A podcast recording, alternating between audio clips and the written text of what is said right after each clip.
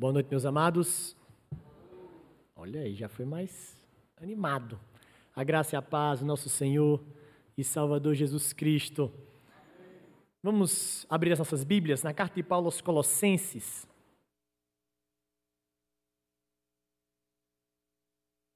Carta de Paulo aos Colossenses.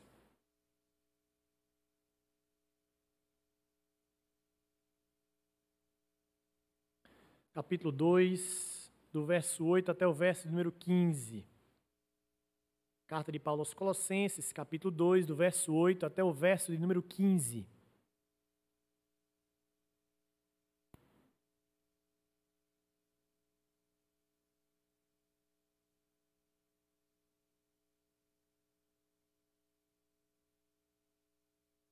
Os irmãos têm acompanhado, nós Desde o primeiro domingo de outubro, nós estamos também tendo uma série expositiva, não somente pelas manhãs, como nós estamos fazendo de João, mas também na noite. É, no dia 31 de outubro, nós sempre relembramos e até mesmo celebramos a reforma protestante, um marco na igreja cristã.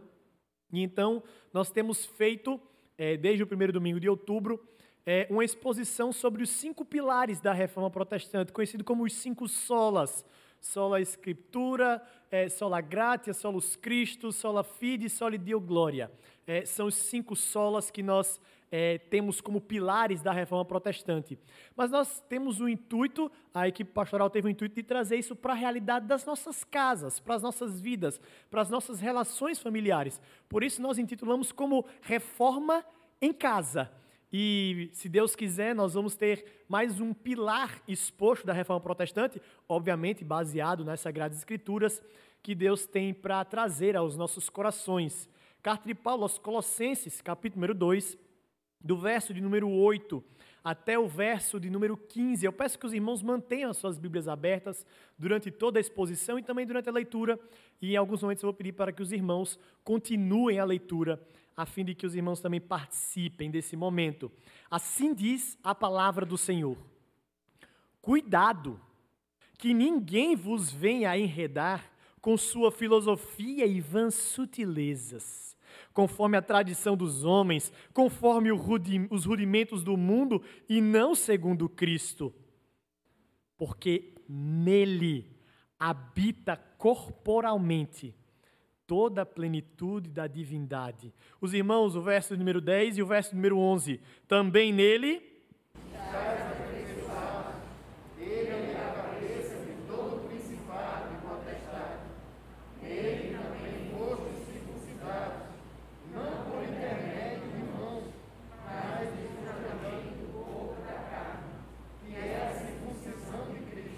Tendo sido sepultados juntamente com ele no batismo, no qual igualmente fostes ressuscitados mediante a fé no poder de Deus, que o ressuscitou dentre os mortos.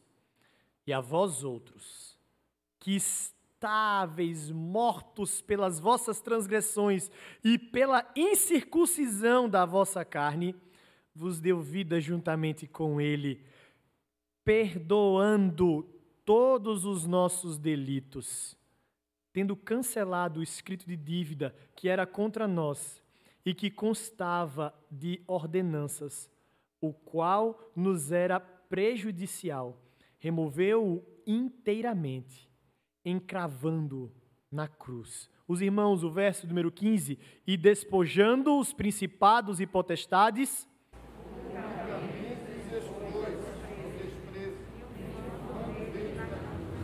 Vamos orar ao Senhor mais uma vez? Pai, tem misericórdia, Senhor, de nós. Tem misericórdia desse ajuntamento. Que o Senhor possa ser manifestado nas nossas vidas. Que não seja eu, Deus, mas o teu Santo Espírito que habita em mim possa falar ao coração do teu povo, a qual o Espírito Santo habita no meio deles. Que nós possamos estar atentos à tua mensagem. É assim que nós choramos. No nome santo de Jesus Cristo. Amém e amém. Peço atenção dos irmãos para a seguinte leitura que eu vou fazer nesse momento. Certa vez, aconteceu que muitos meninos seguiam Jesus para divertir-se em sua companhia. Mas havia um pai de família que, irado ao ver que seu filho ia com Jesus, e para não seguisse mais, prendeu uma torre fortíssima e muito sólida, sem buraco, nem entrada alguma além da porta e de uma janelinha estreitíssima, que apenas deixava para passar um pouquinho de luz, e a porta estava bem escondida e trancada. E aconteceu que um dia Jesus aproximou-se dali com seus companheiros para brincar. Ao ouvi-los, o menino encarcerado pôs-se a gritar junto à janela da seguinte maneira: Jesus, queridíssimo companheiro! Ao ouvir tua voz, minha alma regozijou-se e senti-me cheio de alívio. Por que me deixas aqui encarcerado?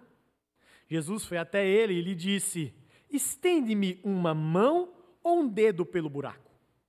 E tendo feito isso, Jesus o pegou a mão daquele menino e tirou através daquela estreitíssima janelinha.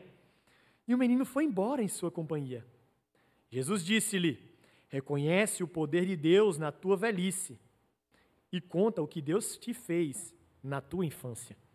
Ao tomar conhecimento do que havia acontecido, o pai de família primeiro dirigiu-se até a porta. E ao encontrá-la ainda fechada, gritou e disse que era um fantasma. É o que os seus olhos estavam fechados para não reconhecer o poder divino. Livro da infância do Salvador. O relato minimamente criativo e curioso é o registro de um livro apócrifo, ou seja, um livro que não tem inspiração divina, mas que foi escrito nos primeiros séculos para preencher uma lacuna em que não se tem na Bíblia, onde Jesus esteve entre os 12 até os 30 anos. Então, homens tentando de alguma forma entender o que foi que o Salvador fez nesse período, por tradição de muitos, escreveram com o intuito de, de alguma forma, explicar aonde estava Cristo durante a sua infância, adolescência e início da sua vida adulta.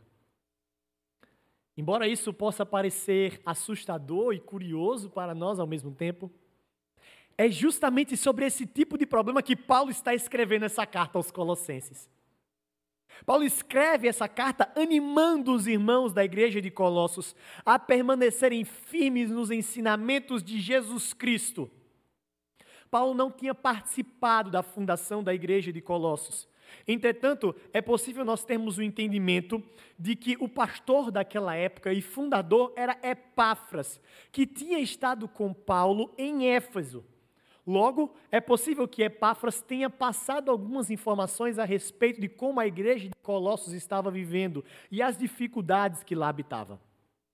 Dessa forma, Paulo conhecia muitos dos problemas que estavam inseridos naquela igreja. E os membros da igreja de Colossos estavam sentindo sérias dificuldades sobre ataques a respeito da pessoa de Cristo. Vários problemas estavam sendo é, evidenciados naquela igreja, mas basicamente quatro eram os pilares. O primeiro era uma espécie de filosofismo, ideias introdutórias sobre vários segmentos que estavam querendo desvirtuar a respeito da verdade do Evangelho. O segundo problema que estava adentrando aquela igreja era um legalismo judaico. Homens que nós conhecemos por judaizantes estavam querendo retornar elementos da lei mosaica, principalmente elementos ritualísticos, para o seio da igreja, para se agregarem ao sacrifício de Cristo. Um terceiro problema que tinha naquela igreja era uma espécie de misticismo. Aqueles homens estavam fazendo culto aos mortos e até mesmo culto aos anjos. Um quarto e outro problema era um ascetismo. Alguns acreditavam que precisavam se abster de algumas práticas para que alcançassem um elevado nível de santidade. Embora isso possa parecer até mesmo incentivado nos nossos dias, o que eles estavam querendo se abster eram de alguns alimentos que não eram nem mesmo citados quando proibidos no Antigo Testamento, e também se abster de algumas conversas com as pessoas. Nem todo tipo de pessoa aqueles homens estavam afim de conversar. Achavam que, se separando dessas pessoas, eles seriam mais santos. com o intuito de preservar a pureza daquela igreja e evidenciar a Jesus Cristo e a sua obra salvífica, o apóstolo Paulo escreve essa carta e, mais especificamente, essa passagem. Ele vai falar sobre a pessoa e sobre a obra de Jesus Cristo, o que ele fez e qual as implicações da vinda de Jesus Cristo e da sua vida para as nossas vidas. É por isso que, pensando sobre reforma em casa, hoje nós vamos pensar sobre solos cristos uma razão para viver. Quando nós observamos, e peço que os irmãos voltem seus olhos ao texto, no verso de número 8, olha a primeira frase que inicia essa perícope, essa parte que nós lemos. Cuidado, que ninguém vos venha a enredar com sua filosofia e vãs sutilezas. A primeira fala do apóstolo Paulo, ele já inicia essa parte dizendo: cuidado. Ele chama a atenção daqueles irmãos e adverte aqueles homens para que eles precisavam, que eles precisavam estar atentos. Porque muitos estavam querendo enredar. É interessante que essa palavra no nosso contexto, e principalmente no interior, é, tem vários significados, mas aqui a ideia de enredar era enganar. Basílio de Cesareia, um dos pais da igreja que viveu nos primeiros séculos, ele diz assim: não é possível tornar o inferno atraente. Então o diabo torna atraente o caminho que leva até lá. Com essa frase, nós podemos entender de fato que o apóstolo Paulo está falando: cuidado! Tem gente que vai fazer de tudo para parecer que o caminho que leva até o inferno é algo bom e salutar. Paulo vai falar sobre os principais problemas daquele povo: filosofias e vãs sutilezas. Muitos aqui podem pensar que o apóstolo Paulo está sendo contrário, por exemplo, a um desenvolvimento científico que o apóstolo Paulo, como um grande baluarte da igreja, ele poderia estar sendo contrário à expansão da ciência, contra a pesquisa, contra as bolsas do CAPS ou contra o PIBIC, contra, por exemplo, o desenvolvimento da filosofia grega que estava em franca expansão. Afinal, é o estudo da filosofia que dá início às proto-universidades na Grécia Antiga. Mas não. Não é isso que está acontecendo aqui.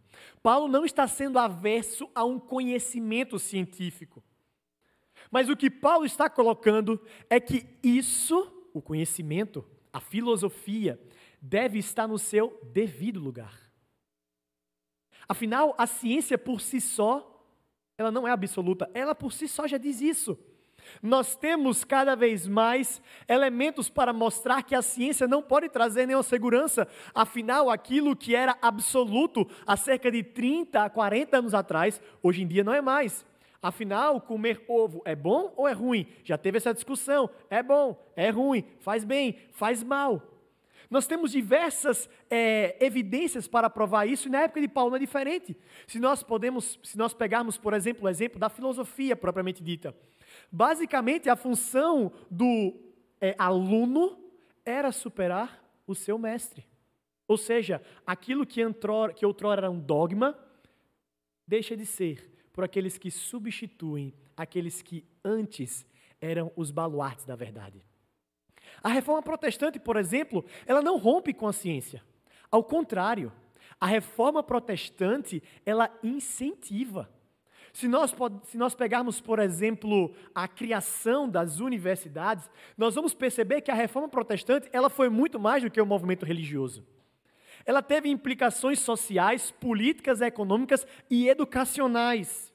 A reforma protestante na Europa e também nos desdobramentos que teve, por exemplo, nos Estados Unidos, fomentou várias universidades conhecidas. Por exemplo, nós temos a Universidade de Yale, que formou homens como William Howard, que foi presidente dos Estados Unidos. A Universidade de Harvard dos Estados Unidos é herança protestante. Presidentes como Theodore Roosevelt e até mesmo o criador do Facebook, Mark Zuckerberg, eles vieram da Universidade de Harvard, herança da reforma protestante. Na Europa nós temos, por exemplo, a Universidade Livre de Amsterdã, que foi criada por Abraham Kuyper, que também foi estadista. Ou seja, nós percebemos que a reforma, o conhecimento bíblico, não rompe com a ciência. Não significa que isso não é importante para as nossas vidas, mas tem o seu devido lugar. Não é Deus, não é absoluto, não é soberano e, principalmente, não traz redenção ao homem. O apóstolo Paulo diz: cuidado. Cuidado. Ah, os jovens. Ah, aqueles que adentram as portas da universidade, ansiosos pelo conhecimento. E então, muitos, muitos professores universitários não desviam os nossos jovens. Não, isso não acontece. Isso é porque já era um coração frágil que entra e escuta algo muito belo. Então começa a comparar as palavras de pensadores com as palavras dos pastores e até mesmo com a Bíblia. Acha muito mais firme seguir aquilo que outros homens dizem e deixam de lado as sagradas escrituras. Cuidado, que ninguém venha vos enganar com filosofias e vãs sutilezas. Lutero, o, o grande marco da reforma protestante, que pregou na Catedral de Wittenberg as 95 teses no dia 31 de outubro de 1517, ele mesmo escreve uma carta aos principais e os monarcas da Alemanha e de tantos outros países, porque Lutero estava dizendo que a educação estava sendo restrita. E de fato era. Somente os nobres e os membros do clero era que podiam ter acesso à educação. Lutero, o grande percussor da reforma, ele diz: todos precisam ter acesso ao conhecimento. Mas o nosso compromisso com a ciência é de bons mordomos da terra. Sim, mordomos. Aqueles que não são donos, mas precisam cuidar bem aquilo que o seu dono lhe confiou. Nós precisamos explorar as potencialidades da terra. Sim, técnicas de cultivo, de pesca. Sim, técnicas de movimentos. Tudo isso deve ser desenvolvido, mas no seu devido lugar, sem tomar o lugar de primazia do nosso coração. O nosso trabalho é bom, ele é ordenado por Deus, mas ele não pode ser um Deus na nossa vida. Para combater isso, o apóstolo Paulo diz: vocês só vão conseguir viver dessa forma, ou seja, combatentes a essas vãs filosofias, é, perdão, as filosofias e vãs sutilezas, quando vocês estiverem firmes em Cristo. O apóstolo Paulo traz aqui a necessidade de aquela igreja estar firmada cada vez mais em Jesus Cristo. E aqui já é um alerta para nós.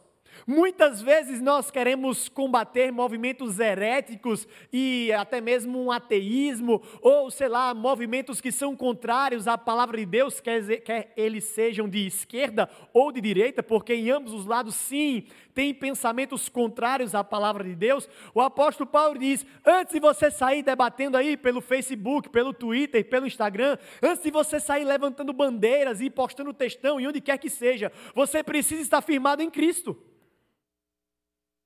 Você precisa estar firmado em Cristo, é isso que Ele nos chama. Vocês querem combater esses movimentos? Primeiro esteja firmado em Cristo. Por quê? Porque quer seja com um desenvolvimento científico, quer sejam com fake news, nenhuma mensagem pode substituir o lugar de primazia do nosso coração, a não ser a mensagem de Cristo. Por quê? Porque Ele governa as nossas mentes, ou deveria governar. O apóstolo Paulo começa a fazer um apanhado agora sobre a nossa ligação com Jesus Cristo. Sobre o fato de nós estarmos conectados com Ele. Ele vai falar que é em Cristo, que em Cristo é nele que habita corporalmente toda a plenitude da divindade. Nós acreditamos na Trindade, Deus Pai, Deus Filho, Deus Espírito Santo, mas somente Jesus Cristo é a única pessoa da divindade que possui um corpo. É uma característica de Cristo. Paulo fala isso de que nele habita corporalmente toda a divindade, porque já na época do apóstolo Paulo haviam ataques sobre a pessoa de Cristo. Heresias cristológicas, ou seja, a respeito de Cristo, não demoraram a aparecer depois de que todos os apóstolos morreram. Heresias como, por exemplo, o docetismo, que diziam que simplesmente Jesus parecia um humano. Heresias como o ebionismo, que negava a divindade de Cristo, dizia que ele era só um homem. O monarquianismo, que dizia que sim, existia Deus Pai, Deus Filho e Deus Espírito Santo, mas eles não aconteciam ao mesmo tempo. Quando ele estava manifestado Pai, era só Pai, Filho, só Filho, Espírito, só Espírito. Temos o arianismo, que hoje, de maneira moderna, são os testemunhas de Jeová, negam a divindade de Cristo e só colocam que Jesus é o mais alto dos seres humanos. O apolinarianismo fala que Jesus tinha um corpo, mas não era igual ao nosso. O nestorianismo coloca uma grande ênfase somente em Jesus ter um corpo físico, mas ele não era Deus.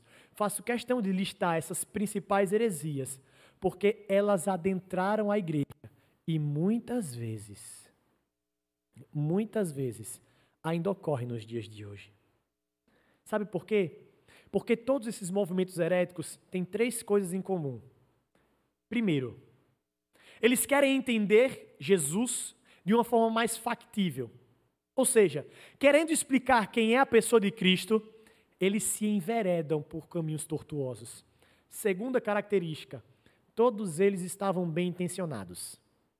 Deixa eu falar uma coisa para os irmãos: nenhuma heresia nasce com o intuito de ser uma heresia, tá? Nenhum herege ele tem o intuito de ser um mentiroso. Ele nasce com o intuito de ser o verdadeiro. Ele está bem intencionado, ele quer trazer clareza. Ele quer, na verdade, mostrar que aquilo é a verdade. Então, devemos tomar cuidado com as boas intenções. Heresias são formadas principalmente por boas intenções. E a terceira e última característica é que todas elas estavam erradas. O apóstolo Paulo vai fazer menção para todos os irmãos daquela igreja, de que eles precisavam estar atentos a esses problemas que estavam querendo adentrar, mostrando que eles precisavam cada vez mais se lembrar da sua união com Cristo. E então Paulo começa a expor o que é que Cristo de fato fez na nossa vida.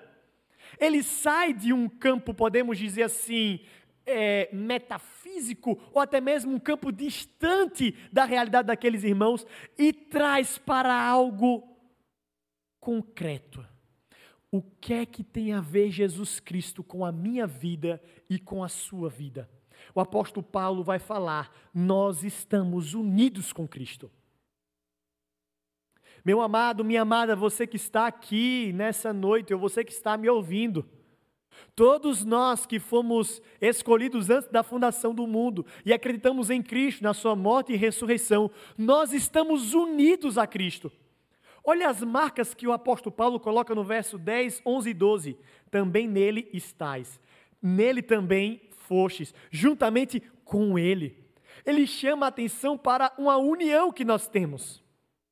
Essa união ganha o um nome na teologia de união mística com Cristo. Embora esse nome místico pode trazer uma ideia de obscuridade, ou algo que nós não conhecemos, na verdade é para que nós possamos entender que nós estamos ligados a Jesus. Existem dois aspectos da união com Cristo que precisam estar sempre latentes na nossa mente. A primeira delas é que Cristo, sendo nosso Senhor, o Espírito Santo de Deus habita em nós. E meus amados, isso é muito estranho. Isso é muito estranho porque, como assim o Espírito Santo habita dentro de nós? Como? Eu sou uma pessoa. Tá certo, ele habita dentro de mim. Que, é que ele pode habitar dentro de outras pessoas? Ele também habita em Mateus Lins, presbítero Carlinhos, presbítero Sérgio. Ele habita dentro de Patrícia, de Rebeca, de Joana, de Ana, de Marília. Ele habita dentro das pessoas. Isso traz estranheza para o nosso coração. Como assim? O que é que isso traz para as nossas vidas? Como nós podemos entender, por exemplo, que o Espírito Santo, que é Deus, é a terceira pessoa da Trindade, habita em nós e nós continuamos a pecar?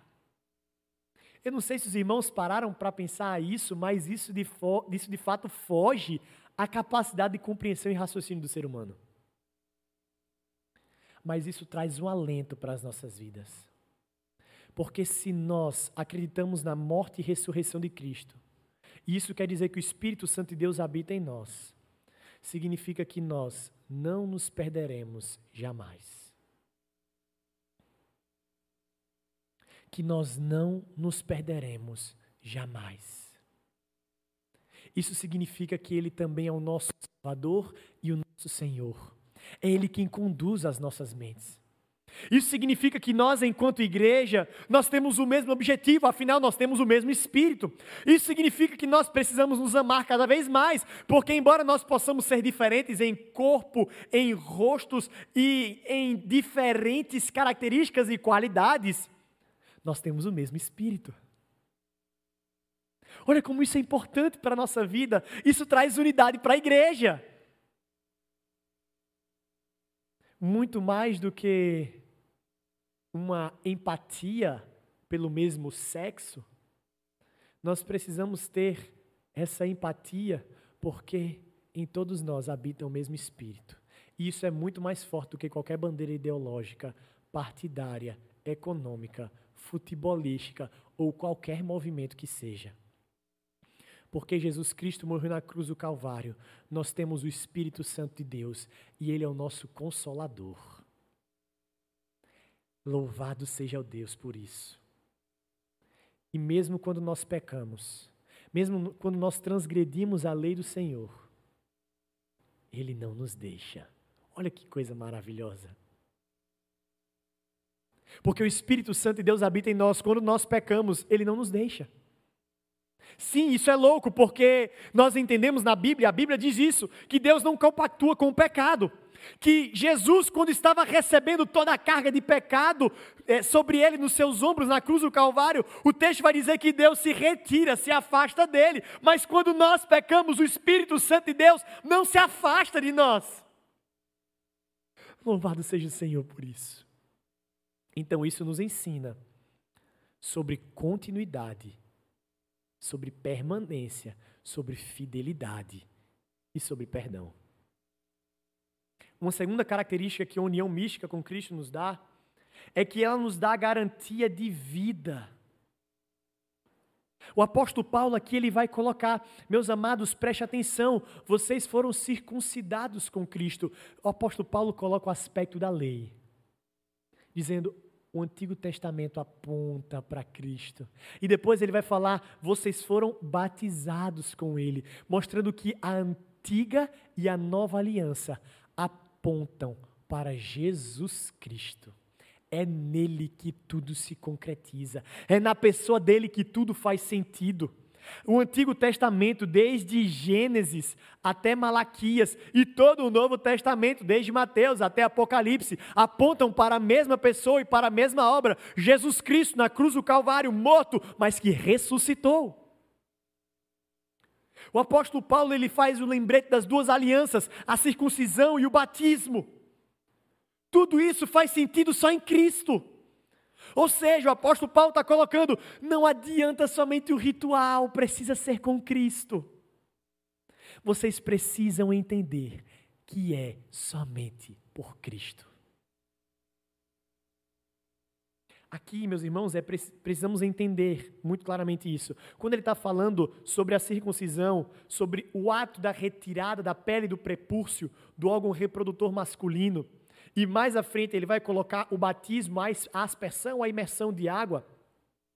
O apóstolo Paulo está mostrando que o ritual ele é importante, mas não é isso que salva. Não é isso que salva. Aqui ele está combatendo diretamente os judaizantes. Aqueles homens acreditavam que era interessante a morte de Cristo. Era importante, mas não era suficiente. Precisava se circuncidar. Jesus Cristo veio, nós acreditamos nisso, mas eu preciso fazer mais alguma coisa para garantir o meu lugar no céu. Quando nós percebemos sobre os benefícios da união com Cristo, fica claro para nós o principal e o maior deles. Porque Paulo, ele defende essa essa bênção que acontece aqui nessa terra, mas ele também coloca algo para a eternidade. Ele vai colocar que nós fomos libertos do jugo do pecado. Por causa do sacrifício de Cristo, nós fomos libertos pelo, do jugo do pecado. Olha o que ele vai dizer no final do verso 13. Ele vai dizer assim: pela incircuncisão da vossa carne, vos deu vida juntamente com ele. Mais uma vez, ele diz a nossa união, perdoando todos os nossos delitos, tendo cancelado o escrito de dívida que era contra nós. O apóstolo Paulo vai colocar para nós que existia uma dívida. Existia uma dívida que nós tínhamos com Deus. E que dívida era essa? A dívida que o nosso pai Adão, o nosso representante legal, contraiu quando ele desobedeceu. Adão desobedece. E então todos nós temos uma dívida eterna com Deus. Nós não temos mais condição de chegar até Deus. Nós não temos mais condição de nos chegarmos até Ele e reconhecermos o nosso pecado. Não. Isso é da nossa natureza humana. Adão, quando ele peca, ele não se chega até Deus, ao contrário, ele se esconde num montão de árvores. O homem tem uma dívida, e então Deus, ele no seu decreto eterno, ele estabelece mandar o seu filho, o seu único filho, para morrer na cruz do Calvário. E quando ele morre, a Bíblia vai dizer que o escrito de dívida é rasgado. Nós não temos mais dívida nós somos perdoados. Nós somos perdoados. Uma dívida impagável. Uma dívida impagável, mas Jesus Cristo veio. É assim que nós lemos no registro de Isaías capítulo 53. Ele veio, ele foi como uma ovelha muda, apanhou, teve o seu corpo cortado pelos espinhos e pelos chicotes carregou uma cruz pesada, foi exposto. Como nós vimos hoje, a comparação com as serpentes de bronze, ele foi levantado, morreu para perdoar os nossos pecados. Mais uma vez, meus irmãos, nós percebemos a doutrina do pacto sendo evidenciada. É em Cristo que ela é concretizada. Se nós temos, por exemplo, Adão que tem o proto-evangelho, vai dizer que vai mandar aquele que vai esmagar a cabeça da serpente. Se nós temos em Noé que Deus preserva uma família e preserva é, a, a, sua natureza, se nós temos em Abraão o início de uma grande família, se nós temos em Moisés a lei sendo dada para o povo ser conduzido, se nós temos em Davi a construção de, a, de uma casa e de um descendente, em Cristo nós temos a concretização de toda aliança. É em Cristo que tudo faz sentido. É somente por Cristo que tudo faz sentido. Ele pagou as nossas dívidas. Ele nos limpou do nosso pecado. Ele nos perdoou. E qual é o resultado de tudo isso? E qual é o resultado?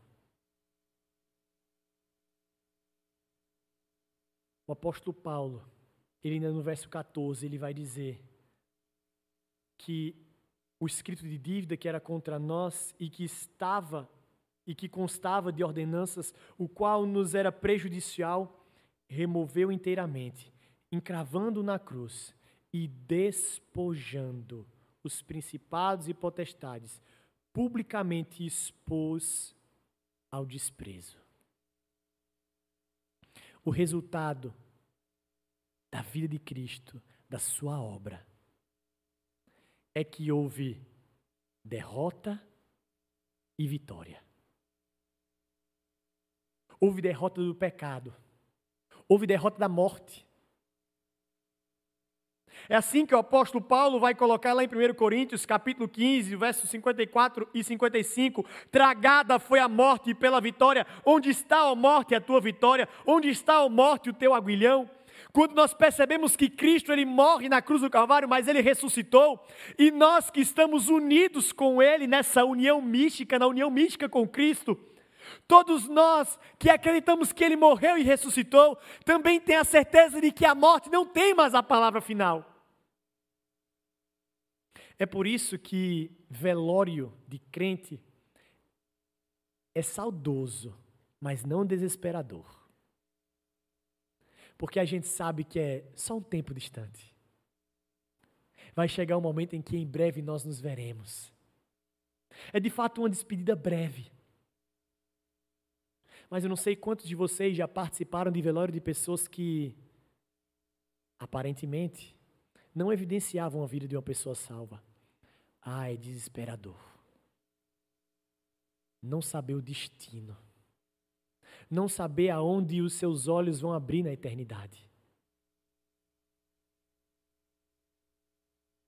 Quando o apóstolo Paulo coloca onde está a morte, a sua vitória, quer dizer que a morte não tem mais a palavra final. Nós que estamos unidos com Cristo e somente por causa da morte e ressurreição de Cristo, nós temos a certeza e a expectativa de que quando nós fecharmos os nossos olhos aqui nessa terra, nós abriremos os nossos olhos na eternidade ao lado de Cristo. Isso move o nosso coração.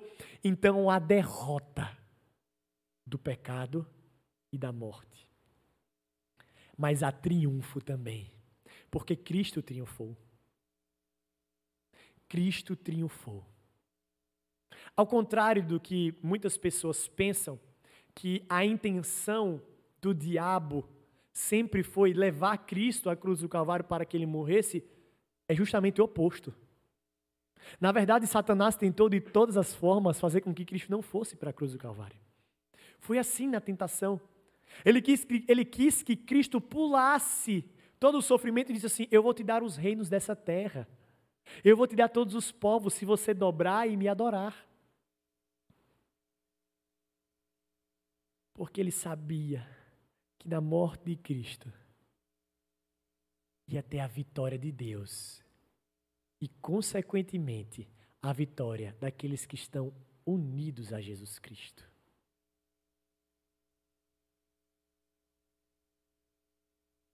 Por fim, o apóstolo Paulo fala que ele despojou os principados e potestades.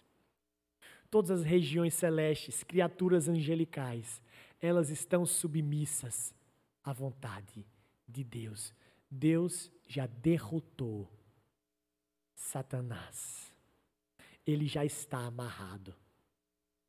Ele não tem mais poder sobre as nossas vidas. O pecado não nos domina mais, porque nós estamos em Jesus Cristo. Quando nós entendemos, de acordo com essa exposição de Colossenses que fala sobre a necessidade de nós estarmos atentos ao que o mundo prega e estarmos firmados em Jesus Cristo, nós entendemos que é somente em Cristo, solos Cristos, nós temos uma razão para viver. E quando nós escutamos essas verdades, quais são os desafios que vêm à nossa vida?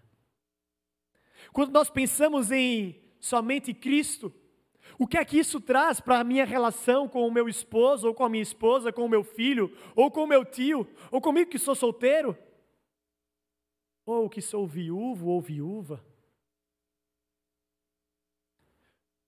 O que é que isso traz para a minha vida? Um primeiro desafio é uma mensagem para aqueles que são solteiros ou celibatários.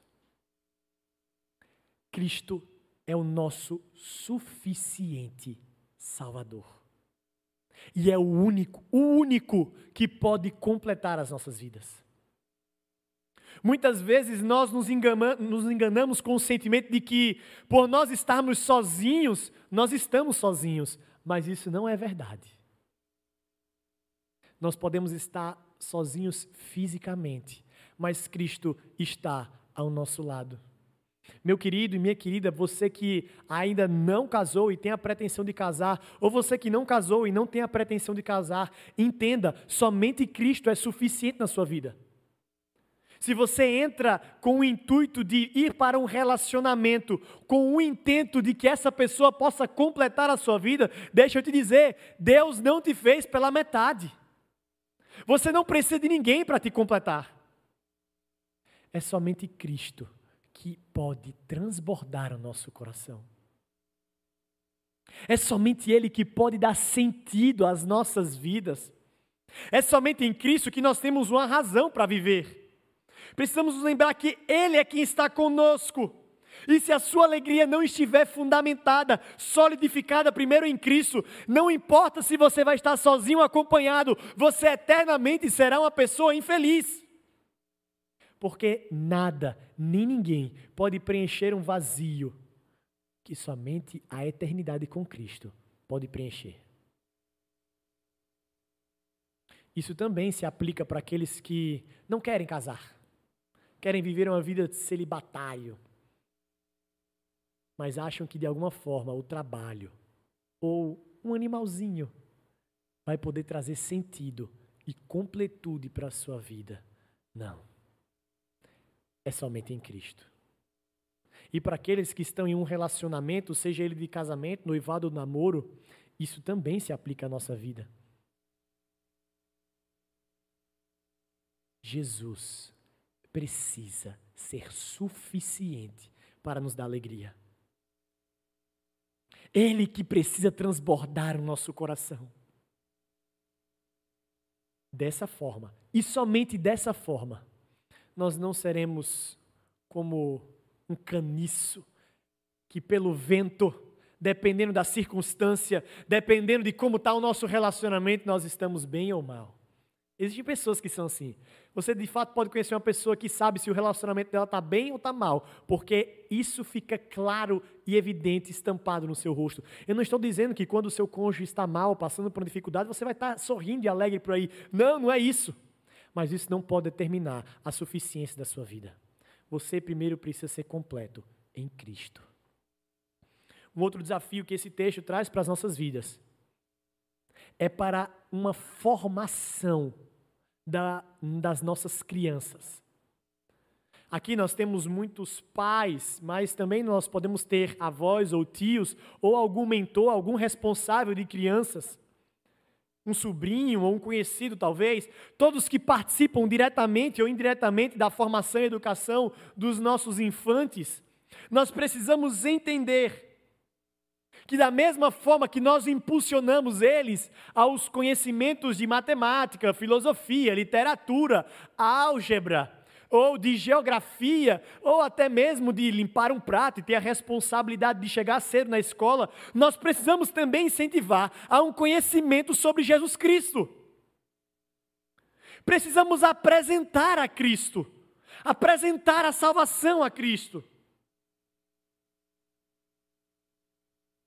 Muitas das nossas crianças, muitas, já desmontam um computador sozinho, te ensina como mexe no smartphone Alguns deles têm a capacidade até mesmo de hackear o Pentágono com o 1100.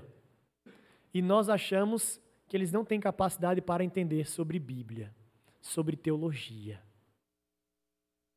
Nós incentivamos esses meninos a fazerem de provas difíceis, a fazerem concursos, a se dedicarem no conhecimento acadêmico. Mas nós somos relapsos quanto ao compromisso deles com a igreja e sobre a pessoa de Cristo. Nós achamos que é difícil demais entender a união mística com Cristo, mas a gente acha fácil eles entrarem no segundo ano do ensino médio para aprender física quântica. Nós precisamos ensinar eles sobre o Criador e não sobre as criaturas. Aqui eu não estou dizendo que você não vai dar, que você vai dar uma teologia sistemática de Berkoff para o menino aos 4 anos de idade. Talvez aos 11 ele já tenha capacidade. Aos quatro, talvez não, mas aos onze, pode ter certeza, ele vai ter o conhecimento necessário para adquirir isso. A gente trata as nossas crianças com muita responsabilidade frente aos desafios do mundo. Mas com a igreja, tratamos eternamente como crianças que precisam de um apoiozinho e de uma palavrazinha. Não se enganem. Agora isso vai ficar difícil. Se nós, que somos os responsáveis pela formação e educação das crianças e adolescentes também, se nós não conhecermos, aí fica difícil. Aí é mais fácil terceirizar. Não é isso que nós fazemos com a escola? A gente manda para uma escola para aprender, a gente manda para uma igreja, manda para um LA, manda para uma sala da UPA para aprender sobre o que eu não ensino em casa. Eu realmente fico triste, meus amados, quando dizem que o pastor Mateus ou o pastor Marcelo é o responsável pelo crescimento e amadurecimento espiritual do seu filho. Olha, pode ter certeza, isso me deixa triste. Porque não é responsabilidade minha. Não é o meu papel. É o seu papel. Quantos, quantos jovens, quantos adolescentes e pasme, quantas crianças eu já ouvi que nunca ouviram uma ministração da palavra na sua casa. Aí você pode falar, ah, mas de vez em quando eu faço o culto doméstico. Não se engane, eles estão falando que eles nunca te viram fazer uma leitura, uma oração. Não adianta a política do faça o que eu digo, mas não faça o que eu faço. Quantas crianças, quantos adolescentes e quantos jovens aqui dessa igreja falam sobre os seus pais que, olha, eles são muito massa, eles só não são um exemplo para mim de cristãos. Um excelente profissional, dedicado, só não é um exemplo de pai uma excelente profissional e dona de casa, só não me escuta, só não me conhece. Formação do caráter de crianças, de adolescentes, de filhos, netos, sobrinhos, não se dá somente pelo poder da palavra, mas também pelo exemplo. Um terceiro e último desafio que o texto e a verdade de solos Cristos, que somente Cristo é uma razão para viver, é sobre perdão.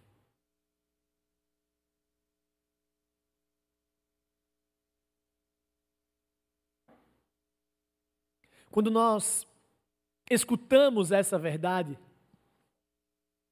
de que nós andávamos como ovelhas desgarradas, cada um seguindo o seu próprio caminho, como nós fizemos a leitura em Isaías, A Bíblia nos relata que Deus nos amou de uma maneira tão grande que Ele deu o seu único filho. Ele deu o seu único filho para morrer na cruz, no nosso lugar. E a Bíblia nos ensina sobre perdão. Mas sabe por que muitas vezes nós não compreendemos isso? Porque com o passar do tempo na igreja, com o passar do tempo, no desenvolvimento de um caráter cristão, de um caráter ético, de uma reputação e uma moral ilibada, a gente começa a pensar, e foi isso que o nosso irmão Hugo falou hoje pela manhã, que morrer por nós não seria tão difícil, não. Vamos ser sinceros? Será que a gente nunca pensou isso? Olha, eu entendo que Deus mandou Jesus para morrer na cruz do Calvário, mas, poxa, morrer por mim não é tão difícil, não, né? Afinal, eu sou um cara ético, sou um cara bom, pago meus impostos, não desobedeço a lei. Olha, eu não voto em candidatos de esquerda, nunca apoiei movimentos sociais, jamais traí a minha esposa. Olha, eu sou um cara fiel aos meus dízimos, sou o líder da igreja, eu canto até no coral a gente começa a olhar para a nossa vida e para aquilo que a gente faz, e a gente começa a achar que nem é tão difícil alguém gostar da gente. Porque a gente olha para nós mesmos e temos um amor próprio tão grande que a gente acha que até mesmo Cristo tinha que fazer isso mesmo. Cristo tinha que morrer por mim. Por mim. Olha quem eu sou. Não seria tão difícil me amar. A gente tem a capacidade de pensar isso. E o nosso pensamento continua. Difícil deveria ser morrer por Mateus Lins, né? Afinal, esse, especial, esse pessoal que é contador aí, impostos, não sei. Difícil deveria ser morrer por um político, né? Afinal, política no Brasil é sinal de corrupção. Difícil seria morrer por um mendigo. Indigente. Quem se importa com a vida dele? Difícil mesmo é morrer pelo pessoal da esquerda, né? Por Lula? Deus não morreria, não. A gente começa a se achar superior. A gente acha que nós somos dignos da salvação e eles não. A gente começa a achar pela nossa tradição, pela nossa herança, que de fato valeria a pena morrer por nós, afinal nós estamos frequentando a igreja. Mas aqueles que estão desgarrados, jamais. E a gente começa a fazer distinção, acepção de pessoas. Começamos a olhar para aqueles que estão à nossa volta e dizer assim: é, esse aí vai ser, esse aí é difícil demais. Pastor, o senhor não sabe. Meu, ixi, meu primo vai nada. Vai para o céu não, bonito vai para o inferno. A gente esquece o que é perdão de Deus. Ele morreu quando nós éramos inimigos. Então, pode se colocar no patamar de todos os pecadores, todos que habitaram nessa terra. Eu e você estamos em pé de igualdade com todos eles. Todos eles. A gente começou a entender sobre perdão? Massa. Deus, eu reconheço que eu mereço seu perdão. Era uma dívida impagável. Eu sou um pecador miserável, tal qual, pastor Mateus, você é mesmo. Eu acho que eu sou pior, mas você é mesmo. Aí isso agora começa a entrar na nossa vida. Sabe como? Perdoando os nossos irmãos. Porque Cristo nos ensina sobre perdão. Ele nos ensina que nós devemos perdoar. Não é isso que tem na oração?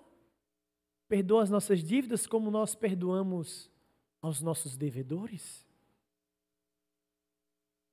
Nós precisamos falar sim de perdão, meus irmãos, porque muitas vezes nós não entendemos perdão. E eu confesso aos irmãos que eu comecei a entender perdão quando eu entendi a parábola do credor incompassivo. Eu vou ler o relato breve, perdão, eu vou explicar o relato bíblico. A palavra do credor incompassivo é Jesus, num bloco temático falando sobre perdão, ele vai dizer assim para os seus discípulos: Existia um homem. O homem ele tinha uma quantidade de mil talentos que ele devia a outro. E então, o que estava que tinha que receber esse dinheiro, ele chega e diz assim: Olha, eu vou te botar na prisão. Você me deve, você me deve, você vai para a prisão até você me pagar. E então o cara que devia, ele disse assim: Não, não me coloque na prisão. Eu não tenho como te pagar, eu não tenho dinheiro. E ele disse assim: Não, pode vender os seus filhos, sua família, seja lá o que for. Estou contando mais ou menos a história para ficar mais fácil para os irmãos. E então, o texto vai dizer que esse homem se lança aos pés, pede perdão, pede perdão, pede perdão, devendo mil talentos. Então, aquele que tinha o direito de receber o que era seu, ele diz assim: está perdoado. Está perdoado. Eu te perdoo. Naquele mesmo dia, Jesus continuou a história dizendo que esse homem que foi perdoado da dívida, tinha um homem que estava devendo para ele 10 denários. Era uma quantidade pouca, muito menos do que mil talentos. Então, aquele homem que tinha sido perdoado agora vê aquele que era o seu irmão, podemos assim dizer, começa a pedir perdão também. Olha, me perdoe, me perdoe, eu não tenho como pagar. Ele diz assim: não, você me deve, você tem que pagar, você tem que pagar, você tem que pagar. Sabe o que aquele homem que teve a sua dívida perdoada fez com o outro? O jogou na prisão. Sabendo isso, aquele que tinha perdoado uma dívida enorme, chega para ele e diz assim: você é mau. Você é mau. Eu te perdoei de uma dívida enorme. E você não tem capacidade de perdoar essa dívida pequena. Sabe por que eu não entendia sobre perdão? Porque eu não entendia sobre economia. A gente não entende essa parábola porque a gente não entende economia. A primeira dívida que o homem tinha era tão grande, tão grande o exemplo que Jesus dá, mas é tão grande que na época de Cristo nenhum judeu tinha aquela quantidade de dinheiro. Cristo faz um, um montante hiperbólico. É como se hoje ele dissesse assim: olha, é, presbítero Carlos, jamais isso, porque eu não tenho nem essa capacidade de ter esse dinheiro todo, mas presbítero Carlos está me devendo um trilhão de libras. A gente não consegue nem calcular isso. A gente não sabia nem o que gastar com isso. Eu acho que a gente compraria um país ou um continente com esse dinheiro. Aí eu perdoo. Só que aí ele se volta para o presbítero Sérgio, que está devendo para ele 200 reais. Ele manda prender. Ele foi perdoado de um trilhão. Mas ele não tem a capacidade de perdoar 200 reais. Para vocês que são um público muito inteligente, vocês já entenderam. Nós somos perdoados de uma dívida eterna. Eterna. Nós precisamos perdoar aqueles que nos ofendem. Aí você pode falar assim, pastor, eu acredito. Estou tocado com a mensagem de hoje.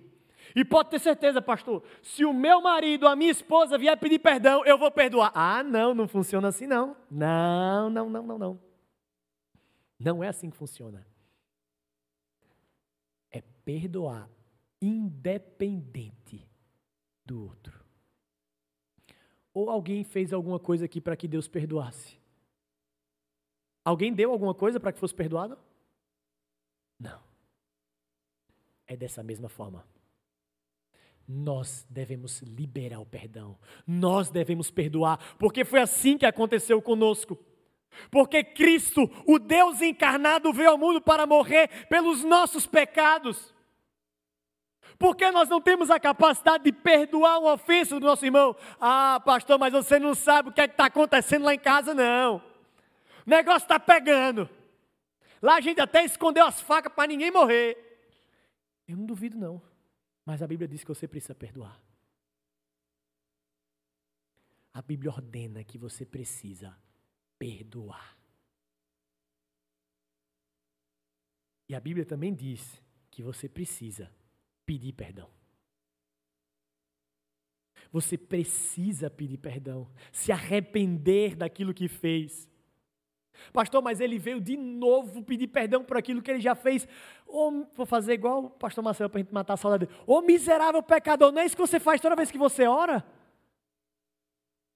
Toda vez que você ora, você já não vem com aquela cara de sem graça assim, Deus, de novo, de novo, Deus, é a mesma coisa. Por quê? O que é que te faz tão diferente de você chegar até o rei do universo e pedir perdão pela mesma coisa e a outra pessoa chegar para você e pedir perdão pela mesma coisa? Nós somos orientados a pedir perdão e a perdoar. Não estou dizendo que não existem consequências para o perdão, tá? Mas não se apoie nisso. Consequências do perdão é uma coisa, mas a nossa ordenança é perdoar. Nós aprendemos com Cristo sobre isso. E muitos lares, eu tenho a certeza, que estão precisando de liberar perdão. Muitos casamentos que estão só de fachada. Família linda, tradicional brasileira de margarina. Mas da porta para dentro, da porta para dentro, não se suportam. É preciso perdão. Muitos pais com suas relações com seus filhos, perdão. Muitos irmãos, perdão.